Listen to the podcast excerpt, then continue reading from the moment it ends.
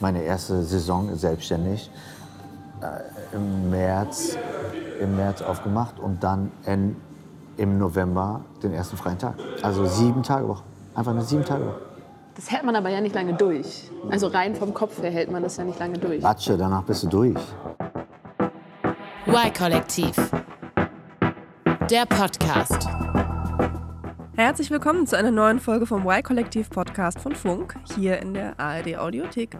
Mein Name ist Julia Rehkopf und wir reden heute über das Thema Leben und Arbeiten, wo andere Urlaub machen. Oder genauer, wie ist es auf einer Insel aufzuwachsen, die gerade mal 14 Kilometer lang und zweieinhalb Kilometer breit ist, wo man abhängig von Fähren ist und die Touristen weit in der Überzahl sind.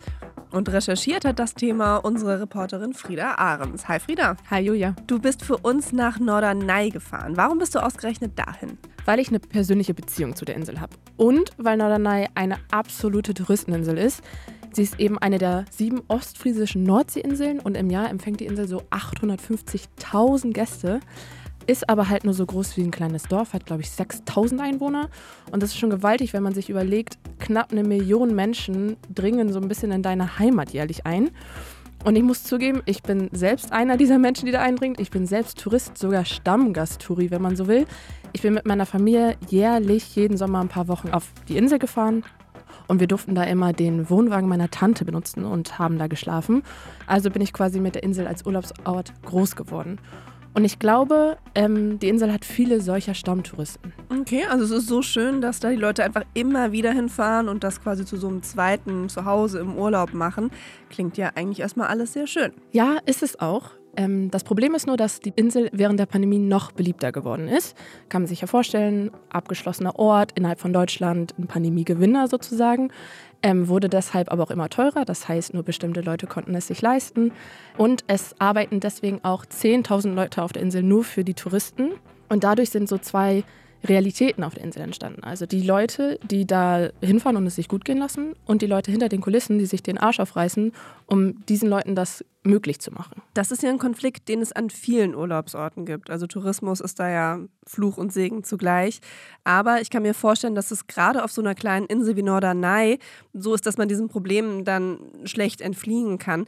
Wie gucken denn die Menschen, die da leben, auf den Tourismus? Viele auf der Insel profitieren natürlich auch davon und sind davon abhängig. Deswegen war es gar nicht so einfach, Menschen zu finden, die mit mir darüber sprechen wollen, weil sie sich nicht trauen, was Negatives zu sagen, weil sie die Touristen nicht vergraulen wollen. Aber die Touristen beeinflussen natürlich die Insel auch negativ. Das sieht auch Sofian so. Also du hast keine Geburtstage, keine Familienfeier. Also du arbeitest dann, wenn andere frei haben. Sofian hat jahrelang auf der Insel gearbeitet. Er war dort zwischenzeitlich Besitzer eines Restaurants und einer Bar. Und er ist aber inzwischen von der Insel runter. Ich habe ihn in Hamburg getroffen, wo er jetzt arbeitet. Und wer auch nicht mehr lange auf der Insel bleiben möchte, ist Rahel, die da momentan noch als Kellnerin arbeitet. Also ich will hier nicht alt werden. Das ist nicht mein Plan. Dafür ist mir mein Geld zu schade. Und ähm, ja, mir ist auch echt einfach zu langweilig. Rahel hat gerade gesagt, dafür ist mir mein Geld zu schade. Was meinst du denn damit? Das ist eben auch noch so ein großer Punkt. Die Insel ist super teuer. Dadurch, dass das vor allem ein Urlaubsort ist, sind die Lebenshaltungskosten auch teuer. Das heißt, das Wohnen ist teuer, Essen ist teuer, Freizeitgestaltung ist teuer.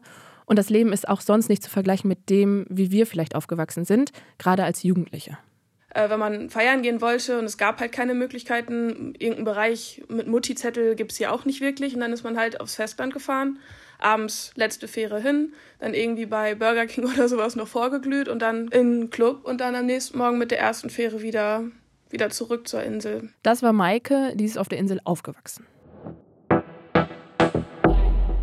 Lass uns erstmal mit ein paar Basics anfangen, damit wirklich alle diese kleine Welt, die Norderney ist, besser verstehen können. Julia, warst du denn schon mal auf einer Nordseeinsel? Ja, ich war auf Wangeoge, auf Spiekeroog und auf Langeoog, aber das waren immer nur Tagesausflüge. Ähm, und ich erinnere mich, dass da keine Autos gefahren sind und dass dafür aber ziemlich viele Vögel da frei unterwegs waren. Das sind meine Erinnerungen aus der Kindheit aber zugegeben. Ich glaube, das mit den Vögeln hast du fast auf jeder Insel. Es ist auch, glaube ich, auf jeder Insel irgendwo Naturschutzgebiet.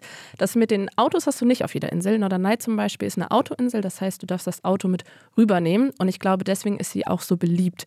Ähm, Es fahren regelmäßig Fähren, das ist auch nochmal ein Unterschied zu anderen Inseln. Und äh, in Norddeich-Mole, wo die Fähren fahren, fahren sie nach Norderney von 6 Uhr morgens bis 18 Uhr abends stündlich. In der Saisonzeit, also von April bis Oktober sogar noch häufiger. Ich ähm, habe das Auto aber nicht mit rübergenommen, sondern in Norddeich-Mole stehen lassen und bin dann aufs Schiff. Verehrte Fahrgäste, und willkommen an Bord der Frisia 1 auf dem Weg in Richtung Norderney. Meine Überfahrt dieses Mal war gar nicht so einfach wie sonst, denn ich habe mir wohl das bescheuertste Wochenende ausgesucht, um da hinzufahren, und zwar das Sturmwochenende. Oh nein, das Orkanwochenende jetzt im Februar. Ja, genau. Oh nein, okay. Aber die Fahrt hat immerhin stattgefunden. Ja, sie war aber wohl die schwankendste und auch die leerste Fahrt, die ich je mitbekommen habe. Ich weiß noch, dass ich meinen Eltern ähm, ein Foto vom Deck oben geschickt habe, weil das komplett leer war, unter dem Motto, guck mal, das ist wenigstens der Vorteil, wenn man hinfährt an dem Wochenende, wo es stürmt. Ähm, hätte ich, glaube ich, die Gespräche da nicht, also wäre das nicht schon fest gewesen, dass ich die habe, wäre ich auch gar nicht hingefahren. Aber dazu muss man sagen, ich bin nicht die Einzige auf der Fähre gewesen. Das Deck oben war halt leer, aber unten ähm, waren ganz bestimmt 30, wenn nicht mehr Touristen im Februar. Es war total kalt und halt schlechtes Wetter. Ich finde, das sagt schon ziemlich viel darüber aus, wie treu Touristen dieser Insel sind. Als ich dann drüben war, ähm, ging es mit dem Bus ins Hotel. Ich glaube, auf der Insel gibt es genau drei Buslinien, wie in jedem anderen kleinen Dorf. Und die Insel ist vor allem im Westen bevölkert. Im Osten ist eine Fläche Naturschutzgebiet. Die Insel ist 26 Quadratkilometer groß, aber der Teil, der bevölkert ist, ist nur so 7 Quadratkilometer groß. Das ist ungefähr zweimal die Fläche des Central Parks in New York. Da ballt sich das im Sommer also ordentlich und ist richtig, richtig voll. Auf der Insel gibt es deshalb ganz viele Geschäfte, die nur auf den Tourismus ausgelegt sind, vor allem halt viele Restaurants, Cafés und Bars. An dem Wochenende war das zwar nicht rappelvoll, kann man sich ja vorstellen mit dem Wetter, aber in den Bussen, in denen ich gefahren bin, vom Hafen zum Hotel und zurück, waren schon alle Plätze belegt und auch am Strand kamen mir immer wieder Leute entgegen. Ähm, natürlich nicht zu vergleichen mit der Sommerzeit, aber ich finde, das zeigt auch, die Touristen, komme was wolle, sie fahren auf diese Insel. Und auch in der Bar, in der ich abends war, war es nicht leer. Und wer war dann abends so in der Bar? Ich habe mich da mit Rahel getroffen. Rahl arbeitet seit sechs Jahren auf der Insel und ich kenne sie schon seit circa vier Jahren, weil ich eben regelmäßig auf der Insel bin. Rahl ist 32 Jahre alt, ist Kellnerin und hat schon in ganz vielen verschiedenen Gastros auf der Insel auch gearbeitet. Und ich hatte immer das Gefühl, sie ist als Kellnerin super beliebt, sehr schlagfertig und lacht viel, das hört man gleich auch. Und ähm, lässt sich aber auch nichts bieten. Ich habe mich mit ihr in der Bar getroffen, weil sie ihrem Freund gehört und sie da auch abends immer mal aushilft. Da macht ihr Freund uns gerade einen Drink. Ich weiß, dass Ral eigentlich gar nicht von der Insel kommt. Ich habe sie also gefragt, wie bist du eigentlich auf der Insel gelandet? Ich habe in Hamburg studiert und dann wollte ich da in eine kleinere Stadt und habe so ein bisschen rumgesucht und dann hier was gefunden. Überraschend. Jobs gibt es hier ja immer. und äh, ja, dann bin ich hier kleben geblieben. Du hast einfach ge geguckt, wo kann man jobben, wo wird es gut, ganz gut bezahlt, so für nebenbei oder für erstmal ein bisschen Geld verdienen und dann, weil du hast doch, hast du nicht Bio studiert? Ja. das hat ja nicht so viel Das mit war, ja. zu tun. das war nicht so mein Ding. Ich habe dann nach meinem Bachelor ähm, gedacht, dass ich vielleicht noch mal was anderes ausprobiere. Und ich wollte nach dem Abi eine Ausbildung machen zur Hotelfachfrau oder Restaurantfach. Und da haben alle gesagt, tu es nicht, das ist voll scheiße. Man wird schlecht bezahlt, man muss immer arbeiten, wenn alle anderen frei haben. Ja, und dann dachte ich halt nach meinem Studium, dass ähm, ich das ja vielleicht auch einfach ohne Ausbildung mal so ausprobieren kann. Das war so der, die Essenz. Und ist die, was ist jetzt das Resultat? Stimmt, es ist total scheiße. Ja, man arbeitet auf jeden Fall, wenn andere frei haben. Das äh, ist schon mal, steht schon mal fest. Was ich mich frage, während der Pandemie mussten ja viele Hotels und Restaurants schließen oder konnten nur noch total begrenzt Gäste empfangen. Und jetzt ist es ja an vielen Orten dafür teurer geworden, um eben die Verluste auszugleichen. Und da stelle ich mir jetzt vor, dass das für eine Insel wie Norderney, auf der eben so viele vom Tourismus leben, zu krassen Einschnitten geführt haben muss. Aber also wenn ich euch so in der Bar sitzend reden höre, dann merke ich davon zumindest noch nicht so viel. Überall sonst hat die Gastro Probleme, hast du gerade schon gesagt. Und nach dem ersten Lockdown hat die Insel aber wieder öffnen können und ist ja auch total beliebt geworden. Und es gab einen totalen Run auf die Gastro und auf die Insel. Deshalb würde ich sagen, zählt das Argument für die Gastro auf der Insel nicht ganz so mit dem, wir ziehen jetzt die Preise an. Sondern die haben das einfach gemacht, weil sie es konnten, weil das wahrscheinlich sich auch zu so einem Urlaubsort entwickelt hat, der, der irgendwie total okay war. Also der ist in Deutschland, ähm, es fühlt sich irgendwie sicher an, weil man irgendwie wahrscheinlich schon ähm, um überhaupt auf die Insel zu kommen, irgendwie einen 2G-Status braucht oder so. Genau. Um, und man muss nicht fliegen. Also es fühlt sich alles irgendwie richtig an, nach Norderney zu fahren. Genau. Also der Ort ist beliebter geworden und die Preise sind dementsprechend teurer geworden. Denn ähm, wenn ein Hotelzimmer total beliebt ist, es aber einen, nur eine bestimmte Menge gibt, dann das, kann das Hotel sich rausnehmen, das Zimmer teurer zu machen. Und die Menschen sind dann bereit, das zu zahlen. Das ist dann aber natürlich schwierig für die Leute, die da nicht im Urlaubsmodus sind und sagen, wir können jetzt mal aufs Geld scheißen, sondern halt immer wohnen. Eine Lehrerin, die ich auf der Insel getroffen habe, hat mir zum Beispiel erzählt, dass sie die Situation hatte, dass ein Schüler auf sie zugekommen ist und sie gefragt hat, was sie arbeitet. Und sie war nur so, hä, ich bin doch deine Lehrerin? Und dann meinte er, ach ja, es kann, man kann ja auch nur einen Job haben. Und das zeigt halt, dass viele Menschen da zwei Jobs brauchen, um über die Runden zu kommen, weil das da so teuer ist. Und was genau das alles für Auswirkungen hat, Darüber sprechen wir später noch. Ich will nämlich auch erstmal erklären, was das bedeutet für Menschen, die da nicht hingezogen sind, um da zu arbeiten, viral zum Beispiel, sondern dort aufgewachsen sind. Dafür habe ich mit einer Insulanerin gesprochen, mit Maike. Lebt Maike noch auf der Insel? Also hast du sie auch auf Norderney getroffen? Sie lebt nicht mehr auf der Insel. Es war trotzdem der Plan, dass ich sie da treffe. Ähm, das hat dann nicht geklappt, weil das Sturmwochenende einen kompletten Strich durch die Rechnung gemacht hat, weil all ihre Züge ausgefallen sind und sie nicht auf die Insel gekommen ist. Ich habe dann also nur mit ihr telefoniert. Sie studiert nämlich seit 2018 in Bochum, hat aber bis dahin ihr ganzes Leben lang auf der Insel gelebt und hat auch in der Jugend schon in der Gastro gearbeitet. Ich glaube, das machen viele Insulaner und Insulanerinnen, weil das ja leicht verdientes Geld nebenbei ist. Man verdient in der Gastro natürlich gut. Ich würde sagen, besser als auf dem Festland, weil die Leute zum Beispiel auch bereiter sind, mehr Trinkgeld zu geben im Urlaub. Und ich glaube, jeder, der auf der Insel aufwächst, fängt schon früh an zu arbeiten, um von dem Tourismus, der da eh herrscht, zu profitieren. Und ich glaube, das ist auch schon ein großer Unterschied zum Leben auf dem Festland. Aber ich wollte wissen, wie ist es dann sonst so auf der Insel aufzuwachsen? Ich finde, man muss es so ein bisschen unterscheiden in verschiedene Lebensphasen. Also jetzt rückblickend muss ich sagen, dass ich mich freue, wenn ich irgendwann mit dem Studium fertig bin, noch ein bisschen auf dem Festland war und zurück zur Insel gehen können. Also ich liebe das Inselleben, auch wenn es sicherlich immer so ein paar Nachteile gibt, klar. Aber es gibt halt trotzdem auch so Phasen, keine Ahnung, wenn man jugendlich ist, bevor man 18 ist, da ist schon so eine so ein Bereich im Leben, wo man sich auch wünschen würde, okay, es gibt irgendwie ein bisschen mehr Programm, ein bisschen mehr Sachen, die auch für die jüngeren Leute gemacht werden, bevor man halt auch alt genug ist, in eine Bar gehen zu können oder sich halt anders beschäftigen zu können. Also Maike sagt, eigentlich, wenn man jung ist, ist es langweilig auf der Insel. Ja, kann man sich auch vorstellen. Da kann man nicht viel machen. Klar gibt es Sportvereine und so. Maike zum Beispiel hat Handball gespielt und danach auch trainiert. Aber sonst gibt es da halt nicht so viel Programm. Ja, okay, aber das ist ja in vielen Dörfern so. Das stimmt, aber in, auf dem Festland kannst du halt sagen, okay, guck mal, mein Nachbardorf oder die nächstgrößere Stadt hat irgendwie eine coole Veranstaltung, einen coolen Verein, da gehe ich eben schnell hin und das geht auf der Insel halt nicht, weil da immer mindestens eine Stunde Fährfahrt mit verbunden ist. Und das gleiche gilt dann halt auch fürs Feiern gehen. Es gibt auf der Insel zwar eine Disco, ähm, die kann aber nur so 80 Menschen fassen und da sind natürlich auch richtig viele Touristen dann immer drin. Mhm, klar. Und wie geht man dann aber feiern? Wo geht man dann hin? Indem man ähm, mit der letzten Fähre, die um 18 Uhr geht, von der Insel runterfährt und am nächsten Morgen wieder rauf. Äh, wenn man feiern gehen wollte und es gab halt keine Möglichkeiten, irgendeinen Bereich mit Mutti-Zettel gibt es hier auch nicht wirklich und dann ist man halt aufs Festland gefahren, abends letzte Fähre hin, dann irgendwie bei Burger King oder sowas noch vorgeglüht und dann in den Club und dann am nächsten Morgen mit der ersten Fähre wieder, wieder zurück zur Insel.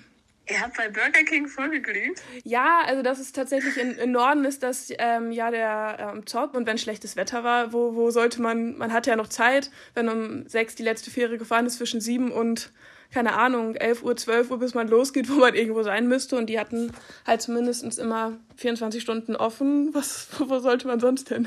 Okay, das klingt ganz schön abenteuerlich.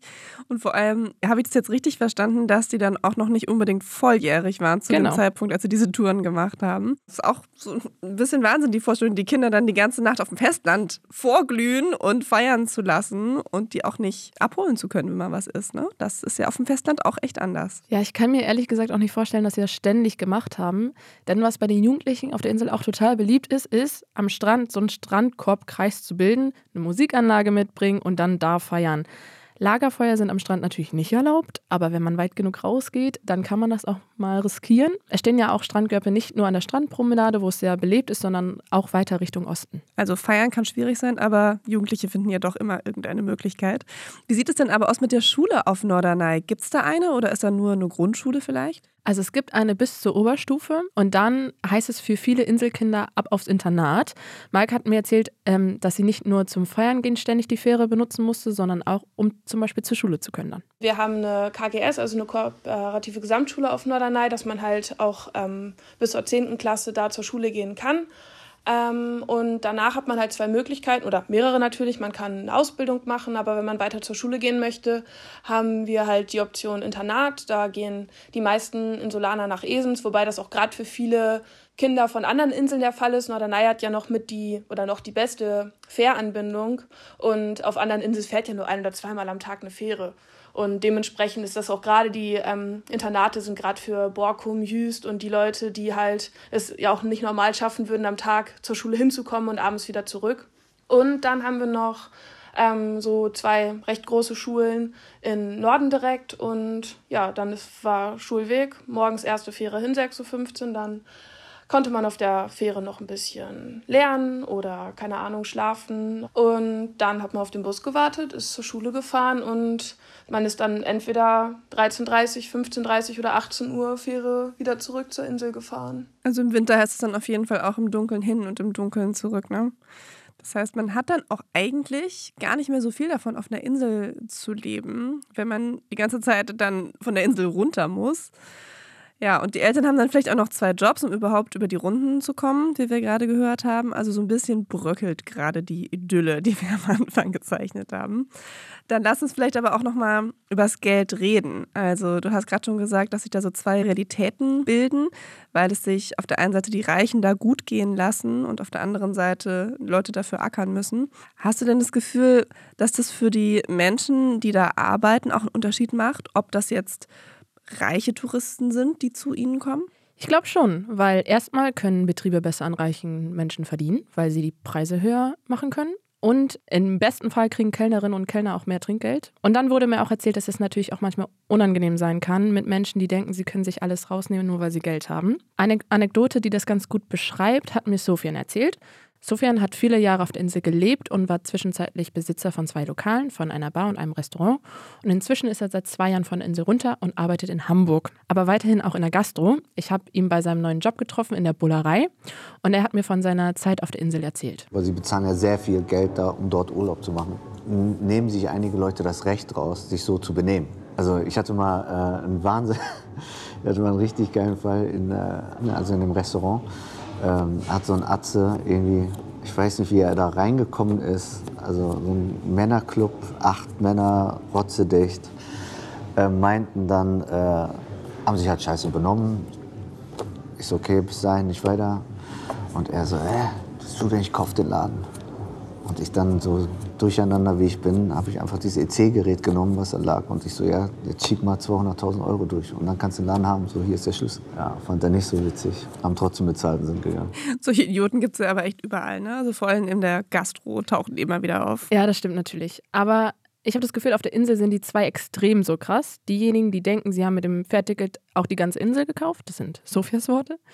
Und die, die es dann ausbaden müssen, sozusagen, die die dann bedienen müssen und die das Geld auch brauchen und einen richtigen Knochenjob machen. Denn die meisten Leute, die in der Gastro arbeiten, haben nur einen Tag in der Woche frei und arbeiten bis zu zehn Stunden, wenn nicht mal mehr pro Tag. Das ist also eine 60-Stunden-Woche. Und das sind halt so zwei Realitäten, die aufeinander knallen und nebeneinander existieren und die viele Gäste, glaube ich, einfach nicht auf dem Schirm haben.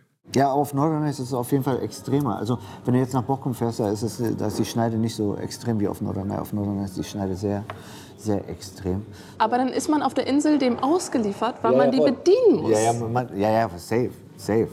Safe. Er, er will dir auch unbedingt zeigen, dass er Geld hat. Also, aber am Ende des Tages äh, muss man sich da prostituieren und das einfach abschalten. So, ne? ähm, das lernst du ja. Also du musst es ausblenden, sonst belastet dich das. Sonst kannst du das nicht machen. Bis nach zwei Jahren bist du durch. Aber ich habe das Gefühl, viele sind auch nach zwei Jahren durch. Ja, ja, voll. Deswegen sind die meisten auch Alkoholiker. Wie, willst- wie willst du das auch anders ertragen? Das ist ja aber ein generelles Gastroproblem, was jetzt nicht speziell auf Norderney zutrifft. Ja, das stimmt. Sofian arbeitet in Hamburg ja auch immer noch in der Gastro. Er hat sich also nicht ähm, dem ganz den Rücken zugekehrt. Aber auf der Insel, dadurch, dass das eine Urlaubsinsel ist, hast du jeden Tag so viele Gäste wie auf dem Festland am Wochenende. Sofian sagt dazu, ab Ostern ist jeder Tag wie ein Samstag. Du kannst auch nicht mal sagen, da scheiße ich jetzt drauf, weil in der Saisonzeit musst du das Geld für ein ganzes Jahr verdienen, weil im Winter ja nicht so viele Leute kommen. Und du musst in der Zeit arbeiten, in der alle anderen Urlaub machen. Du kannst im Sommer also nicht mal weg oder an Feiertagen. Ähm, Silvester und Ostern, das ist super beliebt auf der Insel. Und mir wurde von einer Familie erzählt, die Kinder hat und die im ersten Lockdown, wo dann wirklich keine Gäste mehr auf die Insel durften, das erste Mal seit Jahren Ostern gefeiert haben. Das heißt, die Kinder kannten das vorher nicht, konnten nichts mit Ostern anfangen. Das sind, finde ich, richtig harte Konditionen. Und als Arbeitgeber ist das nochmal krasser, das sagt auch Sofian. Meine erste Saison selbstständig äh, im, März, im März aufgemacht und dann in, im November den ersten freien Tag. Also sieben Tage Woche.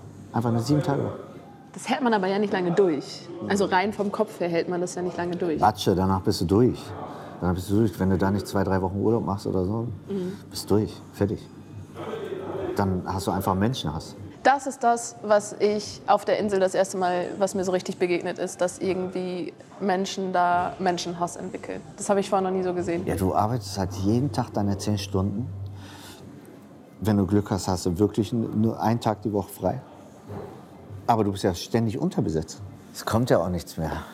Will ja auch keiner mehr den Job machen. Warum auch? Dass gutes Personal in Gastro- und Hotelgewerbe fehlt, das hat sich ja durch die Pandemie nochmal verschärft, weil sich viele so über die Lockdowns andere Jobs gesucht haben und dann jetzt auch einfach nicht zurückkommen. Also man verdient ja auch nicht unbedingt viel in der Gastro. Und gerade wenn man dann an Touristenorten lebt und da die Touristenpreise auch noch selbst zahlen muss, das ist dann natürlich besonders hart. Also Venedig ist da ja so das bekannteste Beispiel. Wie ist denn die Lage auf Norderney? Also Rahel lebt ja noch dort. Also gerade beim Wohnraum ist es, glaube ich, sehr schwer bezahlbar, nur Wohnraum zu finden. Rahl ist mit ihrem Freund auf der Insel auch schon mal umgezogen, in der Hoffnung, irgendwie weniger bezahlen zu müssen. Jetzt sind bei denen die Nebenkosten so hoch, dass es sich wahrscheinlich nicht wirklich gelohnt hat, umzuziehen in eine kleinere Wohnung. Sie guckt also immer mal wieder nach Wohnungen und hat mir deswegen auch eine Wohnanzeige gezeigt, die sie vor kurzem gefunden hat und die schon relativ lange drin steht. Eine Zweizimmerwohnung, 40 Quadratmeter, kalt, 1900 Euro. Was? Das klingt eher so nach Preisen wie in Manhattan oder so. Ja, es ist einfach teuer. Sofian spricht auch von 18.000 Euro für den Quadratmeter, wenn du ein Grundstück kaufen möchtest. Wenn man online mal schaut, ist es nicht ganz so krass, aber da findet man auch Zahlen wie 12.000 Euro pro Quadratmeter in 2022. Das hat sich in den letzten zehn Jahren mehr als verdoppelt. Und mal zum Vergleich, der deutsche Durchschnittspreis ist 4.000 Euro pro Quadratmeter. Viele gehen deshalb auch wieder von der Insel runter, weil sie einfach keinen bezahlbaren Wohnraum finden. Es gibt zwar eine Wohngesellschaft auf Norderney, die dann versucht, gerade jungen Familien Wohnraum zu schaffen, aber es gibt eine richtig lange Warteliste, weil das natürlich auch viele wollen. Ich habe auch von einer Frau mitbekommen, die schwanger ist und deswegen bessere Konditionen auf dieser Warteliste hat. Und selbst sie steht auf Platz 87.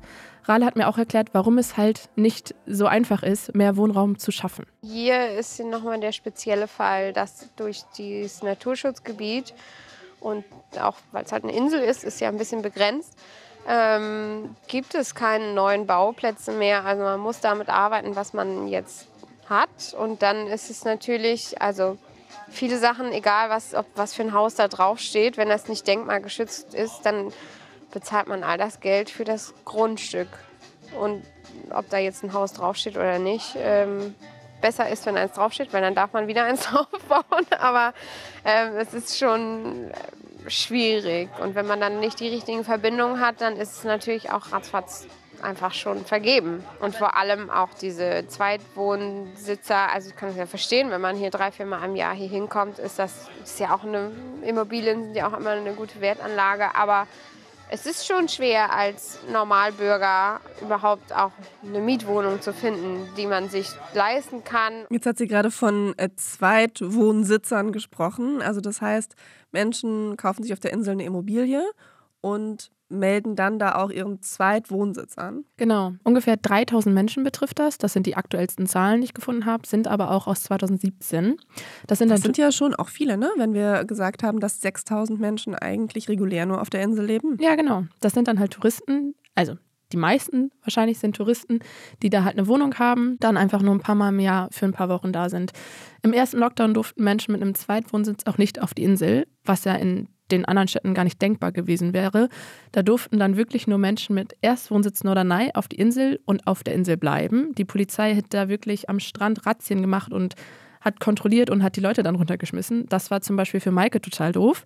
Die ist ja gerade frisch von Insel runtergezogen nach Bochum, hat sich dann umgemeldet, hat dann einen zweiten Wohnsitz auf Norderney noch gehabt. Ich habe das zum Beispiel auch gemacht bei meinem Studium. Ich habe auch immer noch meine Heimat als zweiten Wohnsitz.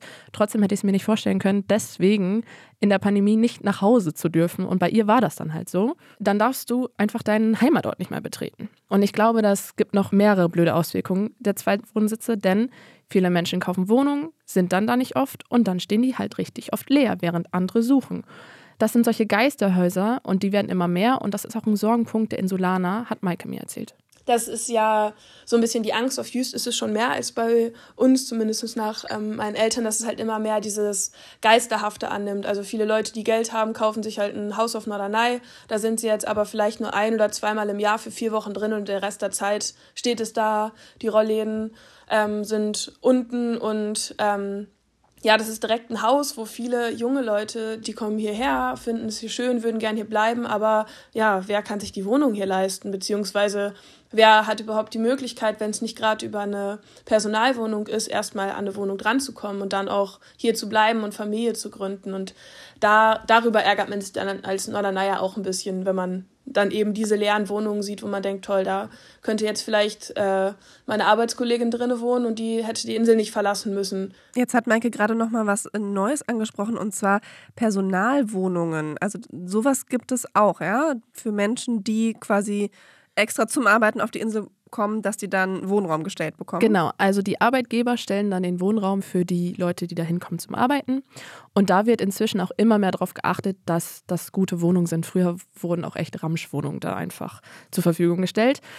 Aber ähm, was erstmal super klingt, geht natürlich auch mit einer totalen Abhängigkeit einher, denn wenn meine Arbeit mir nicht mehr gefällt oder zu viel ist, das ist ein totaler Knochenjob, ich das nicht mehr machen will, ist man nicht nur finanziell davon abhängig, sondern auch die Wohnung ist davon abhängig und könnte futsch sein. Und wir haben ja gerade schon erklärt, wie schwer es ist, eben was Neues zu erfinden. Das heißt dann, man muss entweder Zähne zusammenbeißen oder halt von der Insel ganz runter. Okay, also das Inselleben scheint ja doch sehr anstrengend zu sein. Ähm, warum entscheidet man sich denn trotzdem dafür? Die Insel bietet trotzdem tolle Momente. Also das sagt ja auch Maike, sie hat eine geborgene und tolle Kindheit gehabt und will da ja auch wieder hin und selber dort Kinder aufziehen. Und der Ort ist auch wirklich magisch. Ich bin als Tourist ja auch immer wieder dahin gekommen und so geht es ganz vielen Besuchern auf Norderney. Also im Sinne von, es gibt unglaublich viele Stammgäste, die jedes Jahr für ein paar Wochen auf die Insel kommen, manchmal sogar mehrmals im Jahr, für die die Insel dann ein absoluter Wohlfühlort ist. Es war bei mir auch so. Man hat da keine Alltagsprobleme, man kann das gut verdrängen. Es ist für mich immer Familienzeit gewesen. Ähm, man fühlt sich da geborgen. Ich habe mich da daheim gefühlt. Man hat so schöne Momente. Und unterstützt wird das Ganze auch von der Insel selber, denn der Slogan von Norderney ist meine Insel. Was sich für viele Gäste richtig und toll anfühlt, ist für die Insulaner manchmal dann aber auch etwas zu viel. Also ich muss sagen, ich habe mich definitiv schon mehr als einmal über diesen Slogan aufgeregt, gerade besonders zur, ähm, zur Corona-Zeit. Ach Gott, ich weiß, also es war halt gerade so ein bisschen, also viele Norderneier, gerade so in der Anfangszeit, wo viele noch ähm, nervös waren, ängstlich, man gar nicht wusste, wo führt das hin, was ist das für eine Krankheit, die da auf uns zukommt, ähm, waren viele dann halt schon ein bisschen genervt als äh, dann oder auch nervös, als dann Leute wieder auf die Insel durften und auch teilweise hatte man das Gefühl, dass das Ganze viel zu früh wieder so ist. Vielleicht war es auch richtig so, damit eben die Geschäfte nicht komplett bankrott gehen ohne den Tourismus. Maike klingt jetzt aber auch so ein bisschen hin und her gerissen. Also versucht sie da vielleicht auch einfach nur beide Seiten zu verstehen? Ja, aber ich glaube auch, den Menschen auf der Insel fällt die Kritik am Tourismus super schwer, weil sie davon abhängig sind. Also Maike und auch die anderen betonen immer wieder, wie viel der Tourismus auch bringt. Und trotzdem sind die schweren Seiten des Tourismus für sie auch ganz klar. Also es fällt mir jetzt ein bisschen schwer, die Antwort zu sagen. Auf der einen Seite, man teilt ja immer dann gern, wenn man denkt, okay, ich habe vielleicht auch noch genug für mich. Das ist leider nicht immer so. Dann kommen dann halt die Situationen wie ähm, ja, wegen denen stehe ich jetzt länger an, wegen denen komme ich zu spät zur Arbeit oder wegen denen komme ich nicht mehr auf die Fähre, schaff's nicht mehr mit dem Auto rüberzukommen, weil schon wieder so viele Leute auf die Insel wollen oder so. Aber auch hier wieder mal ohne, ohne die Touristen könnte ich wahrscheinlich gar nicht, gar nicht auf der Insel leben. Maike hat gerade von Anstehen gesprochen. Wo muss sie denn anstehen? An der Fähre? Nein, das wäre dann ja gar nicht so oft, ehrlich gesagt. Ähm, Im Saison und im Sommer ist die Insel richtig, richtig voll und dann muss man halt mal beim Supermarkt oder beim Bäcker anstehen, bis man da reinkommt oder was kriegt. Das kann schon sehr nervig sein, wenn das dein Alltag ist. Und ich glaube auch, auf der Insel ist es schwer, mal seine Ruhe zu haben, außer halt bei sich dann zu Hause. Da will man dann ja aber auch nicht unbedingt immer sein. Man kann sich nicht richtig frei bewegen. Das ist auch ein Grund, warum Rahel zum Beispiel nicht mehr lange auf der Insel bleiben möchte. Also ich will hier nicht alt werden. Das ist nicht mein Plan. Dafür ist mir mein Geld zu schade. Und ähm, ja, mir ist auch echt einfach zu langweilig. Deswegen, für mich ist er einfach hier ein bisschen beschränkt, sage ich immer. Und deswegen würde ich schon sehr gerne mal wieder woanders hingehen, wo man sich frei bewegen kann und äh, wo auch ein paar mehr junge Menschen sind. Und was sie auch zweimal im Jahr bekommt und was, glaube ich, viele auf der Insel haben, ist der berühmte Inselkoller. Ähm, ja, dann äh, kann man das halt alles hier nicht mehr sehen und auch ich kann das auch alles nicht mehr hören. ist ja doch ein kleines, abgeschlossenes Dorf hier und, und ähm, ja, da muss man einfach mal raus und was anderes sehen, anderes Essen, essen, was es hier nicht gibt, Sachen machen, die man hier nicht machen kann.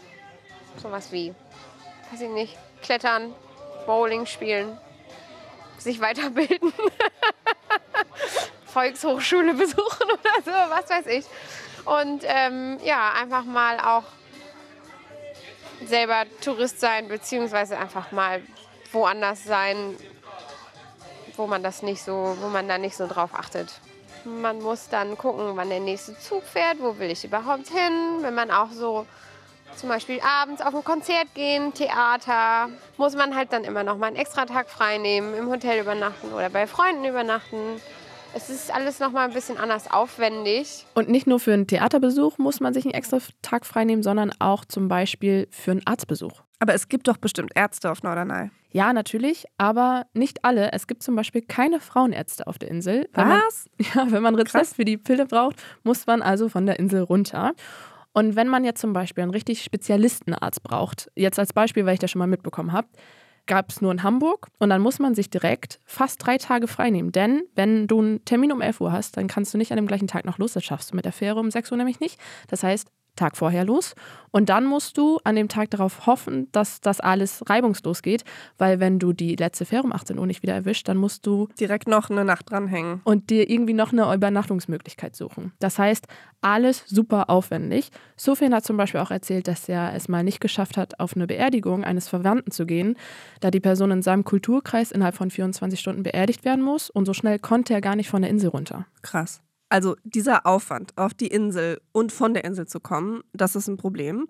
Und dazu kommt, dass das Leben auf Norderney ziemlich teuer ist. Also da kann ich verstehen, dass Leute wie Rahel nach einer Weile die Insel wieder verlassen wollen.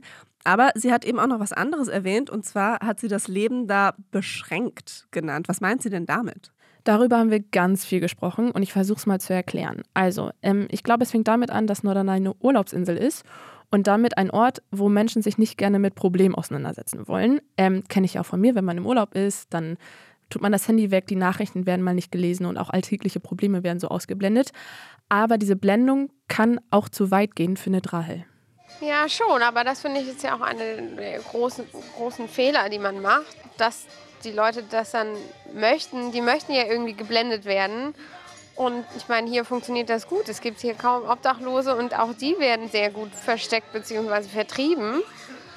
Und dann denke ich mir, naja, das ist halt vielleicht ganz nett für einen selber, aber es ist total unrealistisch und das bildet, also ich denke mal so, wie weltfremd kann man sein? Und warum auch? Ich meine, die Leute, die hier sind, die leben und arbeiten mit, für und von dir so und das ist halt, finde ich dann irgendwie, kann man sich auch mal ein bisschen drumherum angucken, was, das, was da so was da so mitspielt in meinem perfekten Urlaubsparadies.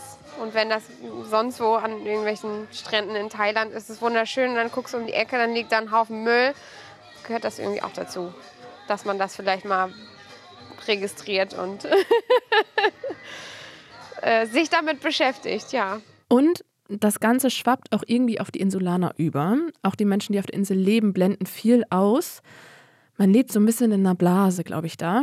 Rahel beschreibt es so was ich halt immer so das Gefühl habe, ist, dass sich so ein bisschen die ja, so Entwicklung, dass man das irgendwie so verpasst, wenn man lange hier ist. Also das jetzt vor allem auch mit, ich will nicht sagen, was darf ich, was darf ich nicht, aber solche, solche naja, Errungenschaften, die es mittlerweile an, geschafft haben, sich so ein bisschen durchzusetzen, sowas wie Gendern oder dass man äh, gerecht spricht. Sagt man das so? Siehst du, keine Ahnung. ähm, dass das hier gar nicht so richtig stattfindet. Und das muss man dann schon sehr im Privaten machen mit seinen Freunden. Also wenn ich dann mit meinen Großstadtfreunden spreche, habe ich immer das Gefühl, ich bin wie so ein Bauerntrampel. So. Oh, das ist mir neu, das habe ich noch nicht gehört, weil man muss sich halt alles selber erlesen. Eine Freundin, die dann meinte so, ja, und ich wusste nicht mehr, was ich machen soll. Und dann bin ich einfach los und ähm, bin halt in so ein Zentrum, so, so, ein Therapiezentrum und da hat sie sich da angemeldet und dann war sie quasi drei Tage später ging es los und es war so, ja, versuch das mal auf der Insel. Da muss man ja schon für einen ganz normalen Frauenarztbesuch, muss man die Insel verlassen. Und ich glaube, das Ganze ist auch ein Grund für Rahel, warum sie irgendwann von der Insel runter will und das da nicht mehr lange aushält. Apropos von der Insel runter, Maike, die Insulanerin, die ist ja schon eine ganze Weile jetzt nicht mehr auf der Insel.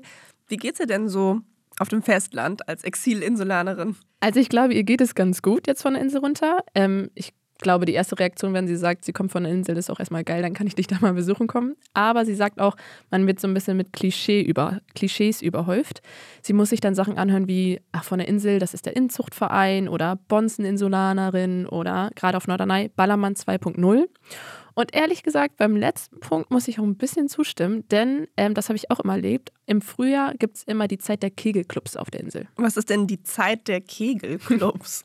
das sind, also Kegelclubs sind dann so reine Frauen- oder Männergruppen, sagen wir mal so Ü40, die auf der Insel in bestimmten Lokalen richtig auf die Piste gehen. Also das sind ähm, Frauen- und Männergruppen, die auf die Insel reisen. Genau. Okay. Die reisen auf die Insel, um da mal richtig feiern zu gehen. Und ich bin mal außersehen ähm, mit Anfang 20 in so ein Lokal gegangen, wo die sich treffen. Und das war sehr unangenehm. Ich wurde als junge Frau schon sehr intensiv von den älteren Männern beobachtet. Dann bin ich da ganz schnell wieder raus. Da sieht man schon, wie der Mann, bevor er die Frau da anspricht, seinen Ehering abnimmt und mit der redet. Also ich glaube, da läuft auch viel nach dem Motto, was auf Norderney passiert, bleibt auf Norderney. Es klingt so ein bisschen wie dieses Las Vegas-Motto, ne? What happens in Vegas stays in Vegas. Und diese Kegelclub-Saison klingt definitiv so, als ob man da nicht unbedingt dabei sein möchte. Aber gibt es denn irgendwie Möglichkeiten, auf diese Touristeninsel den Touristen auch mal aus dem Weg zu gehen? Da konnte mir Sofian einen Tipp geben. Ostende, Ostende. Es sei denn, du wirst, du wirst richtig komplett für dich alleine sein. Dann ähm, Planetenfahrt. Sag mir gar nichts. Das ist auf der anderen Seite. Auf der äh, Wattseite. Kenne ich gar nicht. Siehst du? Äh, ich bin ja auch. Touri, ey. ist ja so. Ich bin klassischer Touri. Ja, da hatte ich, glaube ich, mich ein wenig überschätzt mit meinen Inselkenntnissen. Das Ostende kenne ich aber. Zur Erklärung habe ich jetzt, glaube ich, auch schon ein paar Mal gesagt, die Insel ist vor allem im Westen bevölkert und im Osten ist Naturschutzgebiet. Und wenn man da am Strand ganz weit läuft, dann hat man vielleicht mal die Chance, keine Touristen zu treffen. Es gibt also Möglichkeiten auf der Insel ein bisschen für sich zu sein und Zeit zu haben und dem Trubel zu entfliehen. Und alle drei Menschen, mit denen ich gesprochen habe, mögen die Insel unterm Strich auch total, hatte ich das Gefühl. Maike möchte zum Beispiel auch zurückziehen und Rahl schafft es ja doch irgendwie nicht von der Insel runter. Und auch Sophie kommt regelmäßig wieder, auch wenn er nicht mehr auf der Insel wohnt. Ich hab, damals habe ich immer gesagt, so, ich will hier beerdigt werden, da auf Norderney. Also ich konnte mir eine ganze Zeit lang auch nicht vorstellen, dass ich, äh, dass ich den Ort verlasse. Ne? Weil, wie gesagt, der Ort war immer für mich magisch, das sei ja bis heute noch. Also ich werde dieses Jahr auch wie jedes Jahr meinen Geburtstag dort verbringen, eine Woche, um da einfach mit Freunden rumzuhängen. Egal ob Sufian oder Rahel, beide sind ja schon ziemlich genervt vom Inselleben und gleichzeitig kommen sie aber beide nicht so richtig davon los. Und Maike, die da aufgewachsen ist, ja sowieso nicht. Wie ist es denn bei dir am Ende deiner Recherche? Du hast ja schon auch ziemlich geschwärmt für Norderney. Ich glaube, meine Zweifel haben mich dazu gebracht, so ein bisschen noch mehr hinter die Kulissen zu gucken und Betroffene zu fragen, wie es überhaupt ist. Und die Frage am Ende des Tages ist ja, ist es noch vertretbar, an so einem Ort Urlaub zu machen, obwohl der so einen Run hat und wo die Menschen, die dort leben, so viel aushalten müssen irgendwie. Und ähm, für mich würde ich das auf jeden Fall trotzdem mit Ja beantworten. Aber warum? Also du hast doch auch jetzt gerade lang und breit erklärt, warum es ähm, den Menschen, die dort leben, warum die auch unter dem Tourismus leiden, durch die höheren Wohnungspreise zum Beispiel und so weiter. Ja, das stimmt. Aber auch die drei, mit denen ich gesprochen habe, es verteufelt niemand den Tourismus. Ähm, sie sehen auch die guten Seiten. Rahel sagt zum Beispiel immer, dass sie es auch super schön findet, dadurch, dass jedes Jahr die Familien wiederkommt, dass sie zum Beispiel die Kinder aufwachsen sieht man geht ja eine Art Beziehung fast schon mit den Touristen ein. Und ähm, Dorf, wie wir schon gesagt haben, man kennt sich auch, jedem wird geholfen, es gibt auch viele Vorteile auf der Insel. Gibt es denn aber, wie in anderen Tourismusregionen, auch so eine Bewegung, die sagt, nee, wir wollen jetzt auch mal den Tourismus begrenzen, es ist jetzt vielleicht auch einfach mal genug? Ich glaube, so richtig aktiv und vom Ort noch nicht. Davon dafür profitieren einfach die Menschen noch zu sehr davon und die Nachteile sind, glaube ich, noch nicht groß genug oder sind einfach noch auszuhalten. Außer halt äh, bei bestimmten Nachteilen, die einfach extrem sind, wie zum Beispiel die Wohnung. Da gibt es ja diese Wohnungsgesellschaft, die echt versucht, jungen Menschen, jungen Familien Wohnungen, bezahlbaren Wohnraum zu schaffen. Deshalb, ich glaube, solange das so ist, ist es noch in Ordnung, auf der Insel Urlaub zu machen. Solange auch diejenigen, die da das kritisch sehen, immer noch Vorteile sehen, ist es echt okay. Ich glaube, man muss als Gast sich einfach nur dem Ganzen hinter den Kulissen bewusst sein und sich dementsprechend auch verhalten und respektvoll gegenüber den Leuten sein, die da arbeiten. Und dann ähm, sind die auch happy. Man sieht ja, ich bin ja auch mit den Leuten befreundet, obwohl ich da nur Tourist war. Man muss sich einfach, glaube ich, nett verhalten und dann sind auch alle happy. Die Touristen müssen sich benehmen. Genau. Alles klar. Vielen Dank, Frieda, für deinen Blick hinter die Kulissen von Norderney. Gerne. Und wer sich für den kompletten Gegenentwurf zum Leben auf der Insel interessiert, nämlich für das Leben als Schausteller, dem kann ich die Podcast-Folge von Familionärs empfehlen. Die Hosts Karina und Larissa haben in der Folge Schaustellerfamilien mit Gundi gesprochen. Er ist in einem Wohnwagen groß geworden und war mit seiner Familie auf so ziemlich jeder Kirmes in Deutschland. Wie das so war und welche Vorurteile über Schausteller wahr und welche nicht wahr sind, das erfahrt ihr bei Familionärs. Den Podcast, den findet ihr in der ARD Audiothek, genauso wie uns. Und vom Y-Kollektiv gibt es nächste Woche eine neue Folge. Hört gerne wieder rein. Bis dahin, tschüss. Y-Kollektiv. Ein Podcast von Funk, von ARD und ZDF.